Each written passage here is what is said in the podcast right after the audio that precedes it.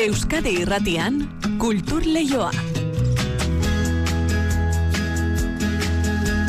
Eta kultur lehioan gaur, Jo Mirande, idazlearen eriotzaren urte aurrena Jo Maiaren kontzertua krusalen, guazen ikuskizun euskaldunan, eta kaleko musika urbanoa delakoa iruñan, besteak beste, Mari Jose Uri Arratxaldeon. Arratxaldeon igotz, bai denetik literatura, musika, dantza eta antzespena eta musika bulegoko sariak mintzagai ditugu gure tartean.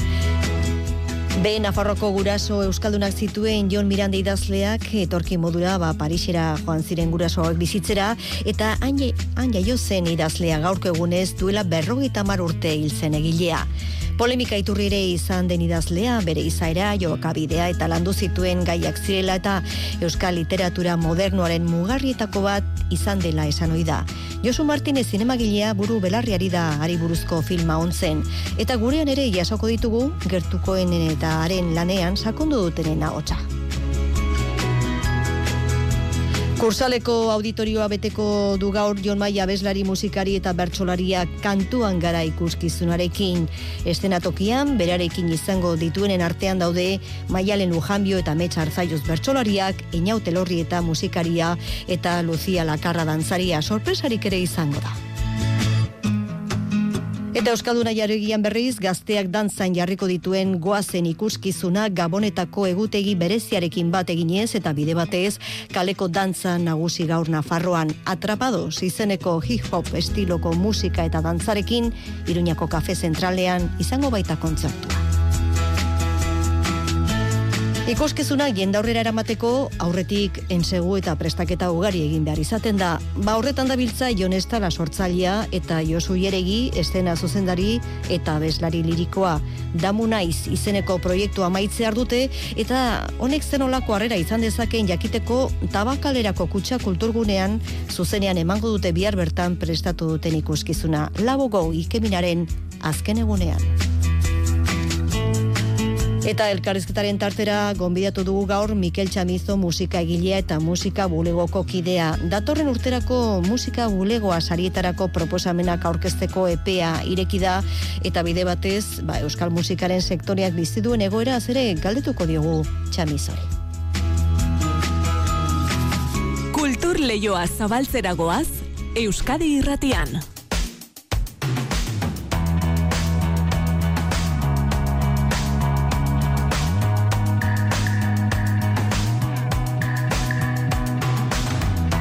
Sarreran ere aipatu dugu gaur berrogeita mar urte betetzen dira Jon Miranda idazle ezaguna Parisen hiltzela. Pertsonaia ezoikoa da Euskal Etre munduan, hogei garren mendean Euskal Literatura modernoaren mugarrietako bat izandakoa. Argilunez betetako bizitza izan zuen, radikala, Euskal Zalea, poeta, madarikatuaren irudikoa, bestea beste aur besoetakoa eleberri ezaguna idatzi zuen.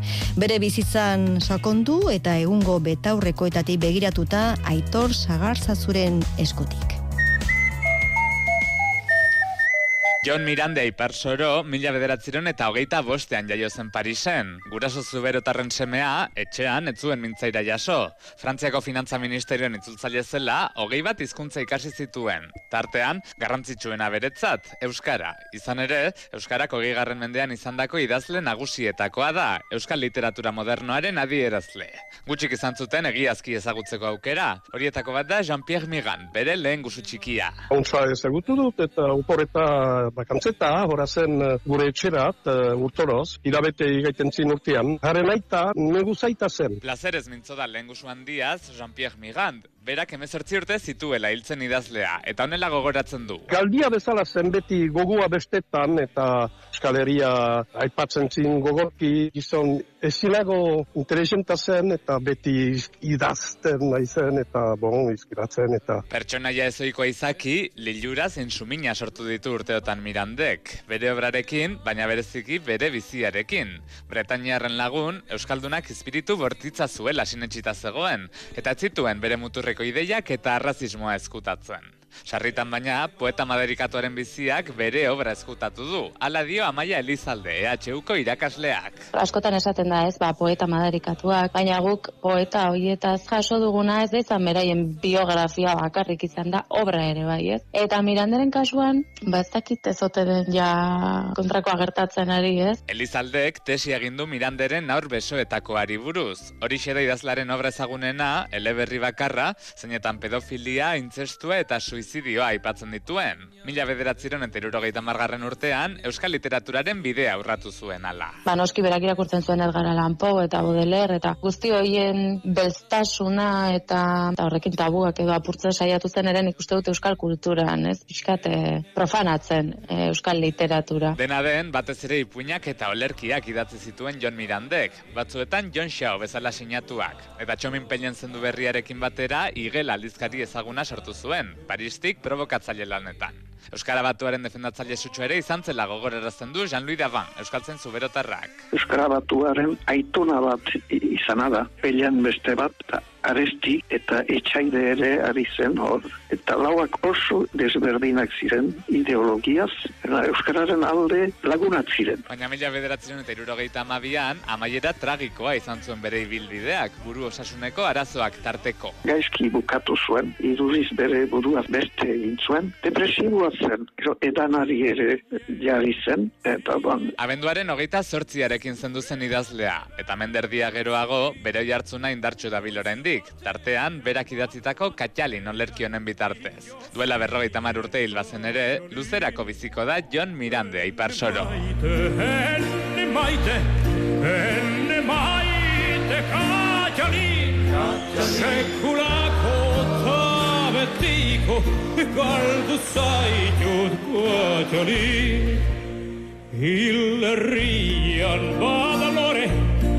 Eta kursaleko auditorioa beteta izango da gaur Jon Maia idazlea, musikari ezagunen abestien letragilea, abeslaria, musikaria eta bertsolariaren kantu bat gara ikuskizuna entzune eta ikusteko. Euskal Herriko hainbat txokotara eraman duen ikuskizuna da lekuan lekuko artistek ere esku hartu izan dute bertan eta gaur taula gainean lagun izango ditu bestea beste Lucia Lakarra dantzaria, Einau Telorri eta musikaria eta abeslaria, Maialen Lujanbio eta Metxar Zaioz bertsolariak. Jon Maiak albiste faktorian onela azaldu du kantu bat gara ekimenaren nonik donarakoa harrera oso beroa izan da, jende asko etorri da kontzertu guztitan. Eta bueno, nire helburua batez ere honekin hasi nintzenean kantu bakararekin izan zen, ba, bueno, kantu gintzaren aitzakian, azkenean herri ikuspegi bat ematea, eta bazter garen gure burua definitzeko modu polit bat e, gizarteratzea, ez da? Ba, askotan definitzen dugu gure burua oso administratiboki, oso juridikoki, oso termino hotzetan, ba, e, erresuma bat izan ginela badakigu, autonomia bat garela, edo departamentu bat, edo bueno, nik uste forma guzti hoien azpiti badagola esentzia bat, gugarenaren esentzia bat, etengabe bizirik irauten duena, eta etengabeko eraldaketan eta gaurkotze prozesuan. Eta sorpresa Jon Maiak albiste faktorian esandakoarekin Rosali abesliaren abeslariaren letraren batean parte hartu duela adieraztean. Rosaliaren motomami diskoan ba, kola, kolaborazio bat egin e, hori niretzat da kristona izan da, ez da entzutea kantoria beste lekutan eta bertso laritza kontu batzutatik aspaldi ezagututa eta bueno, hor herrima lantzen eta bakizu, ba, azkenean ba teriyaki jakitik hasi nintzen, jaki teriyaki horako hitz jolas batzuk egin egin da ba holaxe holaxe sortuz. Abenduak hogeita zortzi arrasaldeko zazpitarrietan Jon Maia kantu bat gara ikuskizunarekin beste artistekin batera gaur kursalen, sarrera guztiak agortuta. Ez gara izan onena behar bada. Baina gure bizitza izan da Eta Donostiatik Iruñara, bestelako musika, bestelako jaialdia, Atrapados jaialdia festivala ospatuko dute eta bertan. Udalak gazte plana orkesteko antolatu duen ekitaldia da, eta bestea beste taupadak dantza konpainia, Las Niñas del Corro edo Messi Mes bezalako taldeek parte hartuko dute. Hiri kulturan oinarritutako jaialdia zentralaretoan izango da, arratsaldeko saiterdietaik aurrera, eta dantza eta rap doinuak izango dira protagonistak Aitor Perezek esango digun bezala. Atrapados jaialdiko kartel burua las niñas del corro rap talde katalana da Felina Vallejo eta Laura Bonsaik osatzen dute eta Barcelonako periferiatik bere musika iruñera ekarriko dute. Con mi culo en tu cara, el tiempo se para. Primero Kompromesuz beteriko letrekin bikote katalan honek bere lehen diskoa aurkezteko aukera izango du gaur arratsaldean zentralaretoan, baina niñas del korrorena gaur arratsalderako aurrikusita dauden ikuskizunetako azkena besterik ez da izango. Beste guztiak etxekoak jaialdia irekitzeko ardura joan den abuztuan hip hop munduko txapelketan parte hartu zuen taupadak dantza konpainia iruindarrak izango du Frantxa Morro zuzendaria da. Guretzako guztiak paregabeak dira, egia da, noski munduko txapelketan dantza egitea plus bat izan zela, baina ekainean esaterako Nafarroako herrietatik bira bat egin genuen eta itzela izan zen. Eta gaurko ere ziur gehien gozatuko dugunetako bat izango dela. Egia esan ikuskizun guztietan gozatzen dugu, izan ere, dantzaren munduan eskaintzen dizkiguten aukerak dira eta hori badakigu zein zaila den. Super agradecidos. Taupadak konpainieren ikuskizuna burguen plazan aurre ikusita dago eta hogeita hamar eta berrogei dantzarik parte hartuko dutela azaldu digu txamorrok hip hopa baino, hiri dantzak eskainiko dituztela dio gaztei bideratutako ikuskizun honetan. Vale, pues vamos a hacer como seis... Sei edo zazpi koreografia egingo ditu horietako bi hip hopekoak izango dira munduko txapelketan egin genituenak eta beste pare bat lehiaketako koreografiak izango dira. Bereziki aurten egin ditugun lehiatzeko koreografiak izango ditugu ardatz. Taupadak taldearen ondotik berriz beste bi etxeko artista ikusi ahal izango ditugu zentral aretoko estenatokian. Batetik Claudia Gastazabal iruindarra eta bestetik Messi Mes rap abeslariaren musika izango dugu entzungai. 2000 garren urtean bere lehenengo abestia argitaratu zuenetik bere estiloa garatzen joan da. Mesek doinu melodikoagoak egiten ditu orain, baina beti ere elementu berritzaileak pilatuz. Pensando, dudando, si quiero verte. dead. Gaztei begirako menu osoa beraz gaur arratsaldeko seiterdietatik aurrera iruñeko erdigunean ikus eta entzungai izango duguna iriko hirugarren gazte planaren aurkezpen gisa.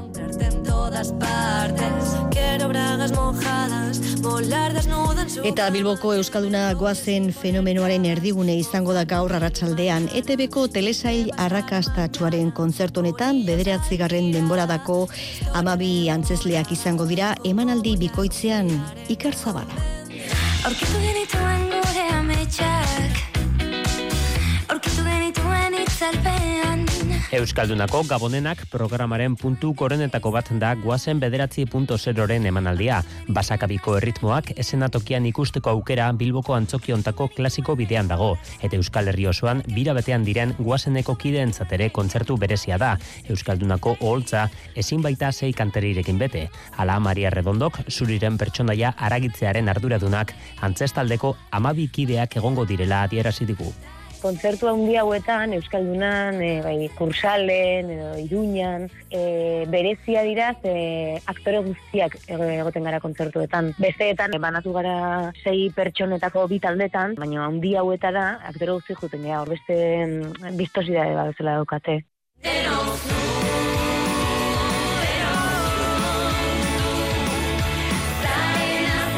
Oro har bederatzi garren denboradako abestiak izango dira emanaldiaren bizkarrezurra, baina aurreko urteetako doinu esanguratsuenak ere izango dira. Hala nola, gure naia, Euskararen txantxangorria edo entzuten dugun denok zu hau. Zure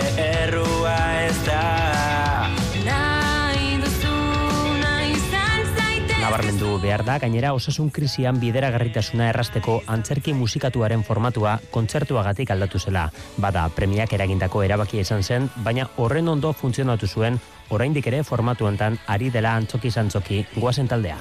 Egia da orain kontzertuekin, ba, ba bueno, desberdina dela, ez, helen egiten genuen antzerkia, batzen antzerkia. Eta orain kontzertuekin gauza desberdina da, ez, e, gure aldetik ere e, prestakuntza desberdina izaten da, baina egia da horrelako areto handietan egotea beti daukala berezitasun e, desberdin bat, ez. Hainbeste jenderekin, hain leku handi batean,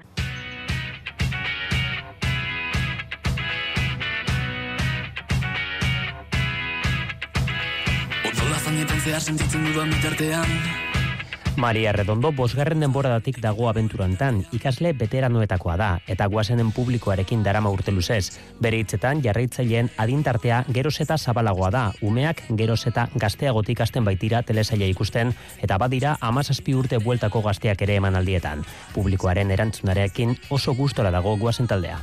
Egia da bomba handi badala, ez? E, oso no funtzionatu izan du urtez eta urtez, eta badirudi e, horrela jarraituko duela, mendik aurrera. Zortea daukagu, daukagun publikoa oso ona dela. E, aurrak dira gehienak, txikiak, Euskal musika garaikidearen kantu hauek guazeneko talde osoak eramango ditu Bilboko Euskaldunako holtzara emanaldi bikoitzean.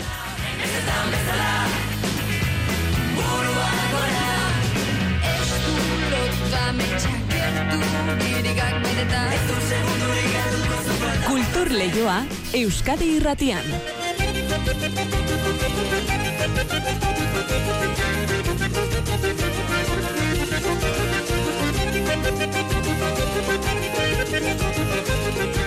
Euskal Herriko Musika Bulego Elkarteak Musika Bulego Asariak ekimenaren zazpigarren edizioa bian jarri du. Datorren urteari begira gainera Euskal Musika gintzan dabiltzan eragilek euren proiektu proposamenak aurkezteko fasea gaurtik otsailaren bira arte ongo da zabalik. Mikel Txamizo Musika Bulegoko kidea, musikagilea inguratu zaigu kulturleiora prozesua hitz egiteko. Arratsaldeo Mikel. Arratsaldeon zer modu zaudete? Ondo, zure bai? O primera, no? Landa lan, ederki. Beno, gogoratu behar dugu, ba, iaz, eunda zazpi proposamen aurkeztu zirela musika bulegoa sarietara, hain ezagunak egiten zaizkigun korrontzi, izaro, belako, peti, sara zozaia eta euskal kultur erakundea zeuden sarituen artean Mikel. Azen olako elenkoa, ez da? Bai, primeran izan zen eta gaina kontutan hartu behar da, ba, oraindik pandemiak afektatutako e, edizio bat izan zela, ez? Eta e, ikusi genuen, hala ere, zenbat proposamen jaso genituen eta ze mailakoak batez ere, ze proposamen hauen kalitatea izugarri ona izan zen eta epaimaiak lan gogorra izan zuen ba, irabazi zuten ba, sortzi pre, premiatuak edo aukeratzeko, ez?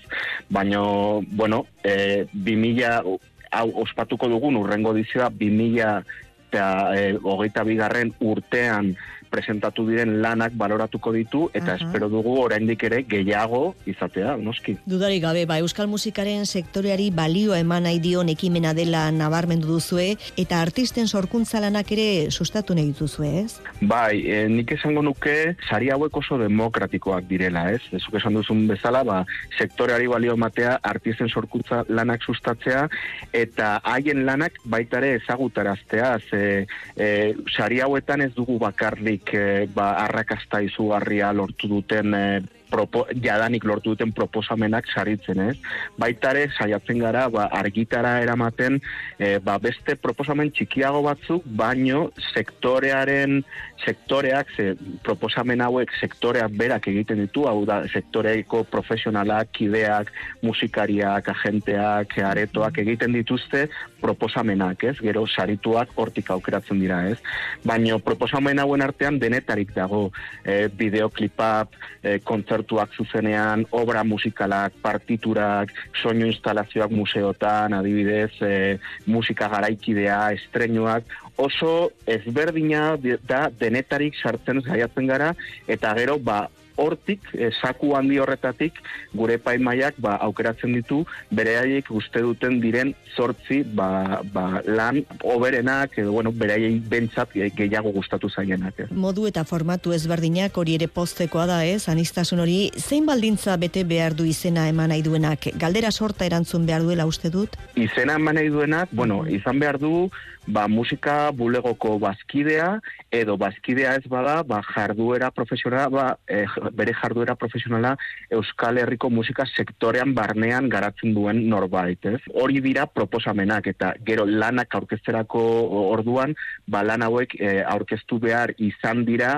urtarriaren batetik abenduaren hogeita maikar arte. Osea, e, diska bat bihar agertzen baldin bada, oraindik denboran dago basari hau jasotzeko, ez, badauka aukera. E, eta mm, berez badaude izan dira orain dela egun gutxi, ba, e, musikako ba, kontzertu oso handia eta garrantzitsuak, adibidez, ba, ertzainak eman duena, ez.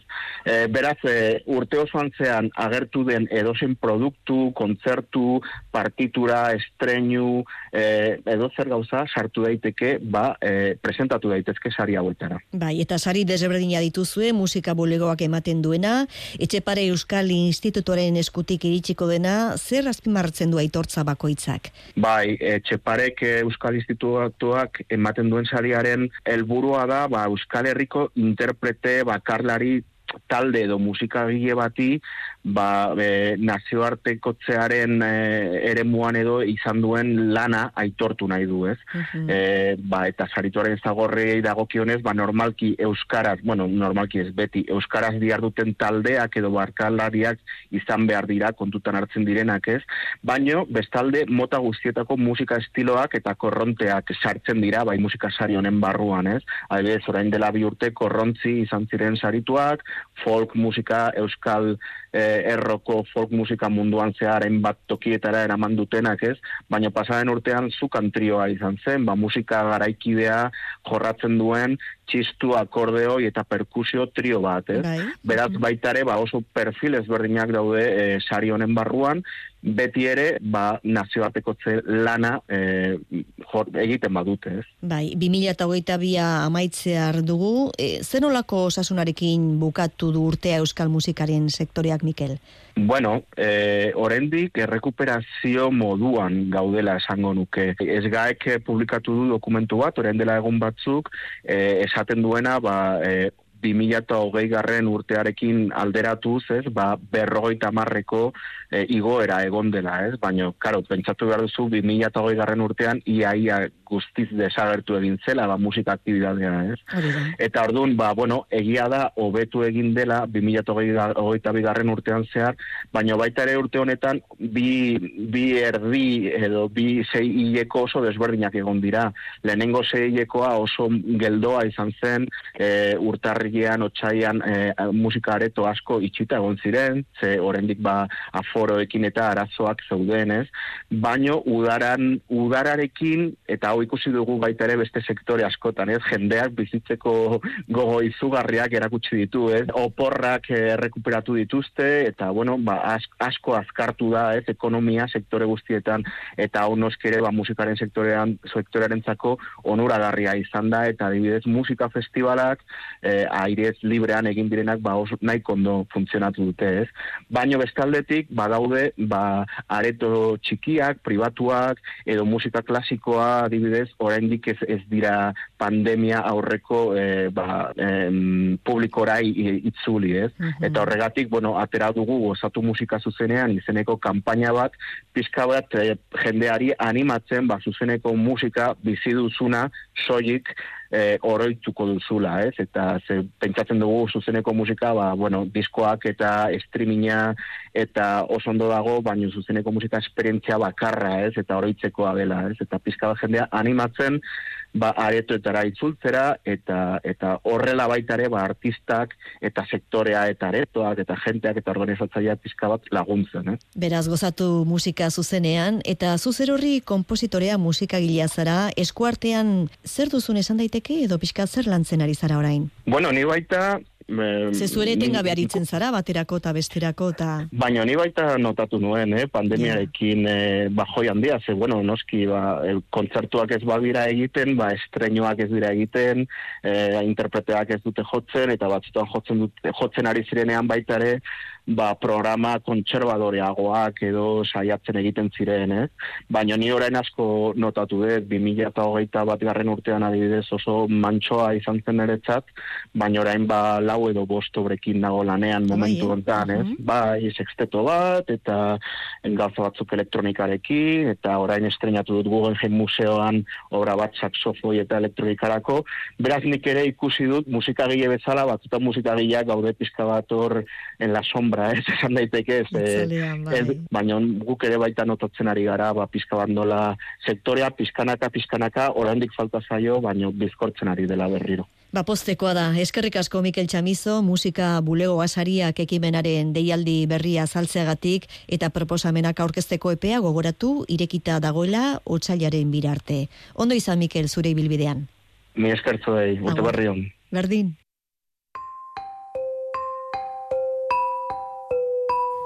Eta kulturleioan nabarmendu behar dugu arte ederren urrezko domina jasotzeko aukeratu dituztenen artean daudela urten Karra Elejalde aktore Arabarra, Patxi Mangado baluarteren proiektuaren egilea den arkitekto Nafarra eta Bilboko akordi orkestra sinfonikoa. Ibilbide esanguratsua duten hiru protagonista handi eta ia hogeita hiru urteko ibilbide nabarmena du Los Quartet musika soka laukoteak taldeak baitzordu berezia du gaur Tolosako leidorren.